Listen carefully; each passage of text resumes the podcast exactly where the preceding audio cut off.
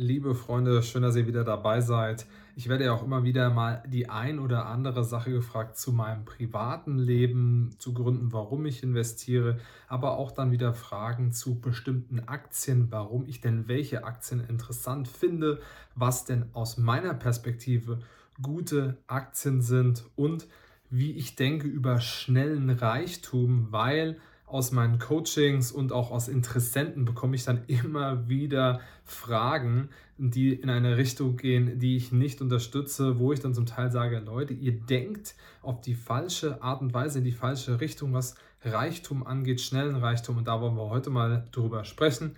Und deswegen legen wir jetzt los. Viel Spaß dabei.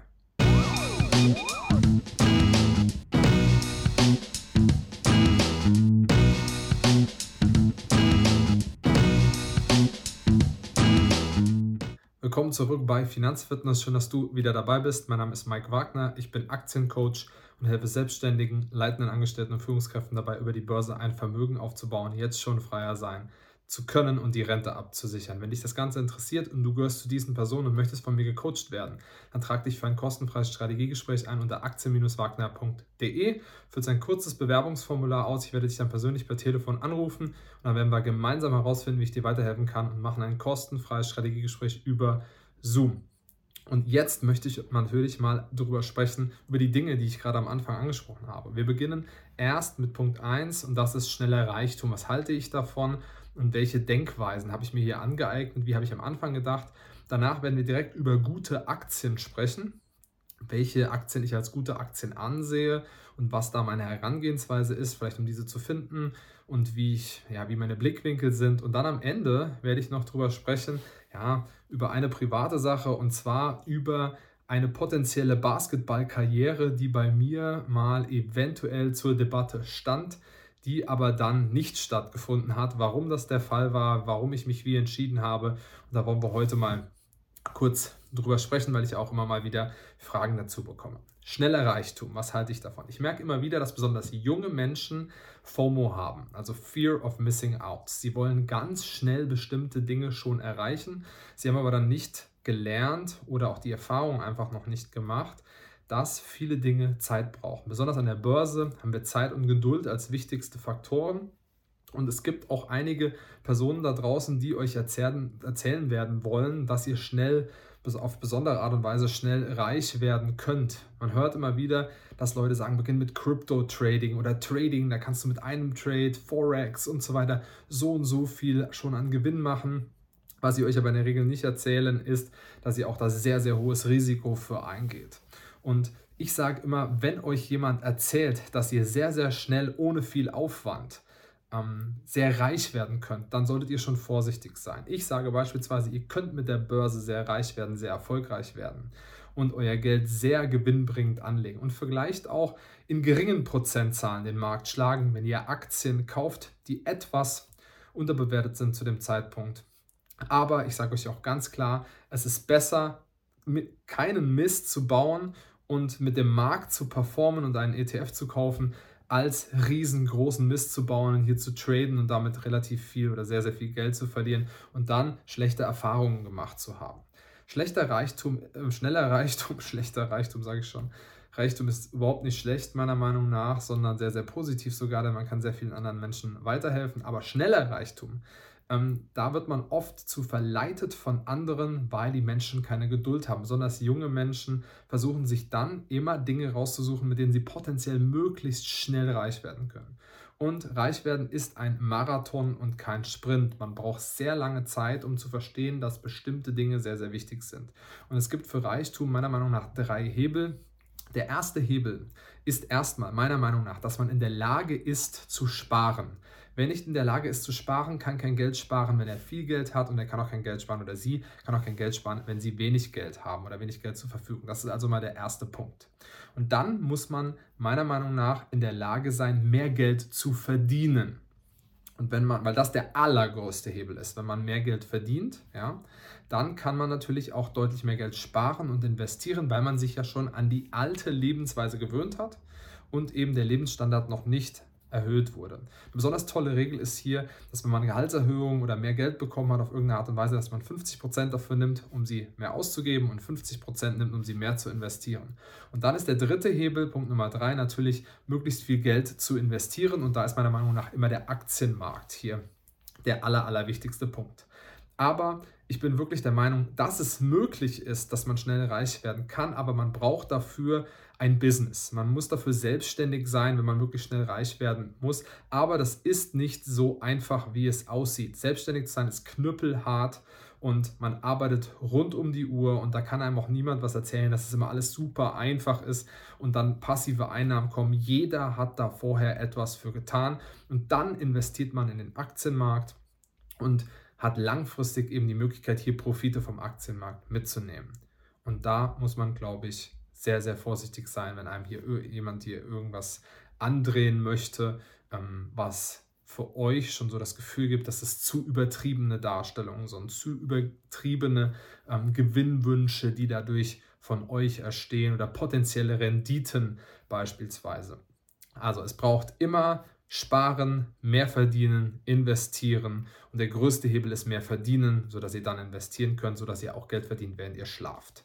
Und es ist auch nicht gut, meiner Meinung nach, das sagen ja immer sehr, sehr viele und das sage ich auch selbstständig, es ist nicht gut, alles immer in die eigene Firma zu investieren, weil ihr solltet auch Privatkapital haben, was ihr gewinnbringend anlegt und langfristig anlegt.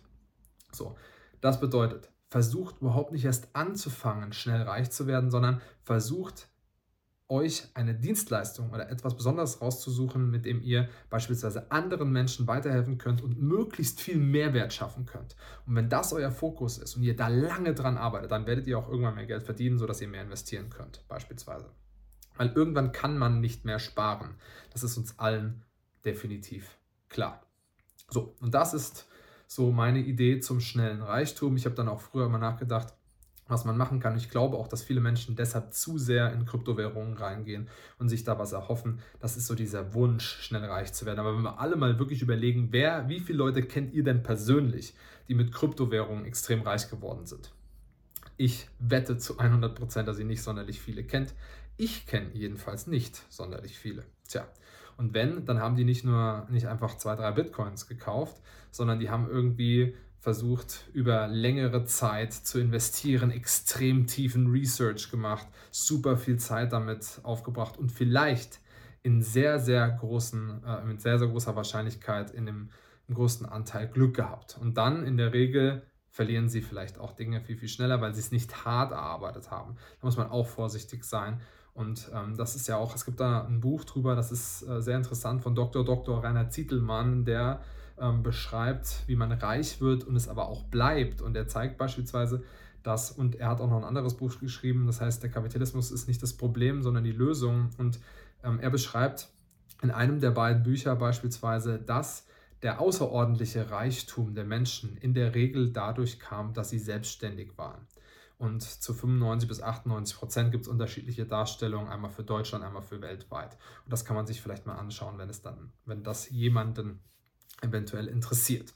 Und jetzt kommen wir mal zu guten Aktien. Was sind denn für mich persönlich gute Aktien? Erstmal ist es für jeden Menschen etwas anderes und das muss man auch wissen und das sage ich meinen Kunden auch. Jeder muss also anders starten als einen Bekannten, den man kennt. Der erzählt euch vielleicht, guckt dir auf jeden Fall diese Automobilaktie an. Wenn du aber keine Insights hast in Automobilaktien, dich mit diesem Bereich, mit dieser Branche nicht gut auskennst, dann solltest du eher die Finger davon lassen und mit was anderem beginnen. Ich sage ja immer, beginnt mit der 10% Aktienregel, bedeutet, ihr kauft erstmal ETFs und dann habt ihr zu 10% eine Einzelaktie oder vielleicht zwei und mit diesen Aktien beschäftigt ihr euch im Detail, ihr versteht sie gut und so legt ihr los, sodass ihr nicht so große Fehler am Anfang macht. Ganz, ganz wichtig ist es jetzt, dass ihr nur Unternehmen kauft, das ist meiner Meinung nach der Fall, so sollte man starten, die man auch wirklich versteht. Also versteht, wie die Umsätze reinkommen, wie Gewinne verdient werden. Und für mich machen gute Unternehmen jetzt Folgendes aus. Gute Unternehmen, ich werde euch auch gleich ein paar Beispiele nennen. Gute Unternehmen machen grundsätzlich von Anfang an aus, dass sie einen Wettbewerbsvorteil gegenüber anderen Unternehmen haben. Charlie Munger, beispielsweise Vice Chairman von Berkshire Hathaway, nennt diese Unternehmen ja, Unternehmen mit einem Moat, mit einem Burggraben. Wir stellen also den Graben uns vor um eine Burg herum und Das bedeutet, dass hier Angreifer es nicht so leicht haben, dort eben in diese Burg reinzukommen. Warum? Weil hier Wettbewerbsvorteile herrschen. Dann haben wir einmal Wettbewerbsvorteil beispielsweise den Brand. Ich werde jetzt nicht alle nennen, die es gibt, aber Brand, das heißt ein sehr, sehr starker Brand aufgebaut und es ist sehr, sehr schwierig, dort eben hineinzukommen in den Brand und Brand bedeutet immer, wenn man das hört, die Marke hört, dann hat man direkt eine Assoziation mit etwas Bestimmtem, eine bestimmte Vorstellung. Und da fallen mir beispielsweise ein Apple, sehr, sehr hochwertige, einfach zu bedienende Produkte, die schon als Luxusgegenstand angesehen werden. Und dann haben wir beispielsweise für mich Coca-Cola. Das verbindet man vielleicht mit Freude, mit Zeit mit der Familie gemeinsam, weil früher Coca-Cola zusammengetrunken wurde, auch wenn es eventuell ungesund ist, aber man verbindet ein gewisses Gefühl damit. Andere würden hier vielleicht sagen Nike oder Louis Vuitton, wie auch immer man ähm, die Unternehmen hier aussucht, aber ich habe euch jetzt zwei genannt, die für mich beispielsweise in diesen Bereich reingehören. Dann hat man beispielsweise wieder Burggräben, die auf regulatorischer Ebene sind. Und das ist beispielsweise dann für mich Moody's oder SP Global, weil wenn man Anleihen rausgeben möchte, muss man als Unternehmen erstmal geratet werden und geht zu einem der größten drei Ratingagenturen. Und wir haben hier quasi drei Agenturen, die fast den ganzen Markt ausmachen. Und da sind wir bei Moody's, SP Global und Fitch. Und am besten aufgestellt ist für mich SP Global ähm, wen aber auch Moody's interessiert, ja, die sind zu Großteil auch im Besitz von Berkshire Hathaway und Berkshire Hathaway hat auch unheimlich viele Unternehmen drin, die Burggräben haben, wie Burlington Northern Santa Fe ähm, und auch beispielsweise Seas Candies und so weiter und so fort. Also ich werde jetzt natürlich nicht alle nennen, aber das sind dann auch wieder andere ähm, Burggräben, die hier eben ähm, ja, der Fall sind, die man haben kann und ähm, ja, ich werde euch jetzt nicht die Burggräben-Möglichkeiten äh, noch nennen, die es gibt. Ich habe heute Morgen erstmal einem Coachie von mir gezeigt, was wir dann nächste Woche im Bezug auf diese Burggräben noch alle machen werden. Aber so beginnt dann für mich die Reise. Und wenn man ein solches Unternehmen hat und dann schon mal hinschaut, die letzten fünf bis zehn Jahre hat das Unternehmen es geschafft, im zweistelligen Bereich Umsätze und Gewinne zu erhöhen. Jedes Jahr per annum. Und auch die Dividende im zweistelligen Bereich und auch besonders wichtig den Cashflow im zweistelligen Bereich. Und dann gucken wir noch, dass vielleicht nicht die Schulden so niedrig sind. Dann haben wir schon absolute Top-Aktien, die einen Burggraben haben, die in der Vergangenheit gezeigt haben, dass sie ordentlich wachsen können. Und Burggraben bedeutet ja, dass es sehr, sehr schwer ist für andere Leute in den Markt, für andere Unternehmen in den Markt reinzukommen. Ähm, was jetzt beispielsweise ein Eisenbahnunternehmen angeht. Da kann man das Beispiel nennen. Also wenn jetzt hier ein Unternehmen gebaut, äh, äh, ähm, ein, einmal Unternehmen Eisenbahnschienen auf den Boden gebaut hat, dann kommt nicht ein anderes Unternehmen direkt noch dahin und zwingt sich auch noch in den Markt rein, wenn es hier in den USA schon 3, 4, 5, 6, 7, wie, auch, wie viel auch immer Unternehmen gibt. Und von den großen, ähm, die, den, die den Großteil aus, ausmachen, hier haben wir ja nicht so viele. Und ähm, das ist eben ein Grund, weshalb solche Burggräben auch einfach sehr, sehr wichtig sind. Und wenn man das schon hat, diese Unternehmen, und jetzt besonders auch darauf achtet, dass ähm, Free Cashflow bei den Unternehmen zur Verfügung ist, das heißt, da kommt richtig Cash rein, die Dividende ist auch sicher, dann haben wir hier schon gute Aktien, die wir uns anschauen können. Und dann müssen wir natürlich noch lernen, sie ordentlich zu bewerten und zu wissen, wann kaufen wir sie denn. Und dann haben wir hier absolute Top-Unternehmen, die wir uns zukaufen können. Und wenn wir die 10% Aktienregel befolgen, sind wir hier auch sehr, sehr gut aufgehoben. So, das wäre jetzt das von mir. Ich hoffe, ich habe jetzt nichts vergessen, aber da kommen natürlich noch einige andere Dinge hinzu. Die Bewertung muss man natürlich dann erstmal lernen und auch nicht immer muss es im zweistelligen Bereich sein. Umsätze vor allem können auch ein bisschen niedriger sein. Das muss man dann schauen. Und es gibt natürlich auch Unternehmen, die man sehr, sehr gut kaufen kann, trotz dessen, dass sie Schulden haben. Schulden sind immer okay, wenn sie auch abgetragen werden pro Jahr, ähm, ein bisschen sinken, ja, dann ist das auch sehr, sehr toll. Aber es gibt natürlich auch Unternehmen, die sehr, sehr gut wachsen, keine Dividende auszahlen und wenig Schulden haben. Beispiel wäre jetzt hier Monster Beverage, aber immer wieder sehr teuer bewertet. Da muss man dann auch vorsichtig wieder sein. Gut. Jetzt kommen wir zum nächsten Punkt und das ist meine potenzielle Basketballkarriere. Wie ihr vielleicht wisst, mitbekommen habt, wenn ihr schon länger meine Videos schaut, dann ist es ja so, dass ihr vielleicht mitbekommen habt, dass ich leistungstechnisch mal ganz gut Basketball gespielt habe. Also in Deutschland war ich in der tieferen Jugend, nachdem ich Fußball gespielt habe, bin ich irgendwann ein bisschen größer geworden. Ich bin ja mittlerweile, ähm, ich bin knapp 1,90, also ein bisschen unter 1,90. Und mein Ziel war es, immer Basketballprofi zu werden und in den USA zu spielen. Und ähm, ich habe das auch geschafft, ähm, in den USA am College zu spielen. über einen sehr, sehr schwierigen, anstrengenden Weg natürlich, nicht den Standardweg, den man gehen konnte, auch in der Zeit, wo es noch nicht so leicht war. Aber ich möchte euch so ein bisschen mal mitgeben, weil ich auch immer wieder mal private Dinge gefragt werde. Ich werde jetzt natürlich nicht alle privaten Dinge preisgeben, aber mitgeben, was ich so gelernt habe. Und zwar habe ich gelernt eine Sache und die habe ich auch danach übertragen auf sehr, sehr viele andere Dinge in meinem Leben. Und das ist, wenn ihr nie aufgebt, werdet ihr definitiv gewinnen. Weil ich habe hier auf diesem Weg auch Fehler gemacht aber ich habe dadurch unheimlich viel ähm, gelernt. Beispielsweise war es so, dass es damals für mich keine besonderen Videos gab von mir und die Amerikaner an den Colleges immer Videos wollen, wie man spielt, wie gut man ist und so weiter.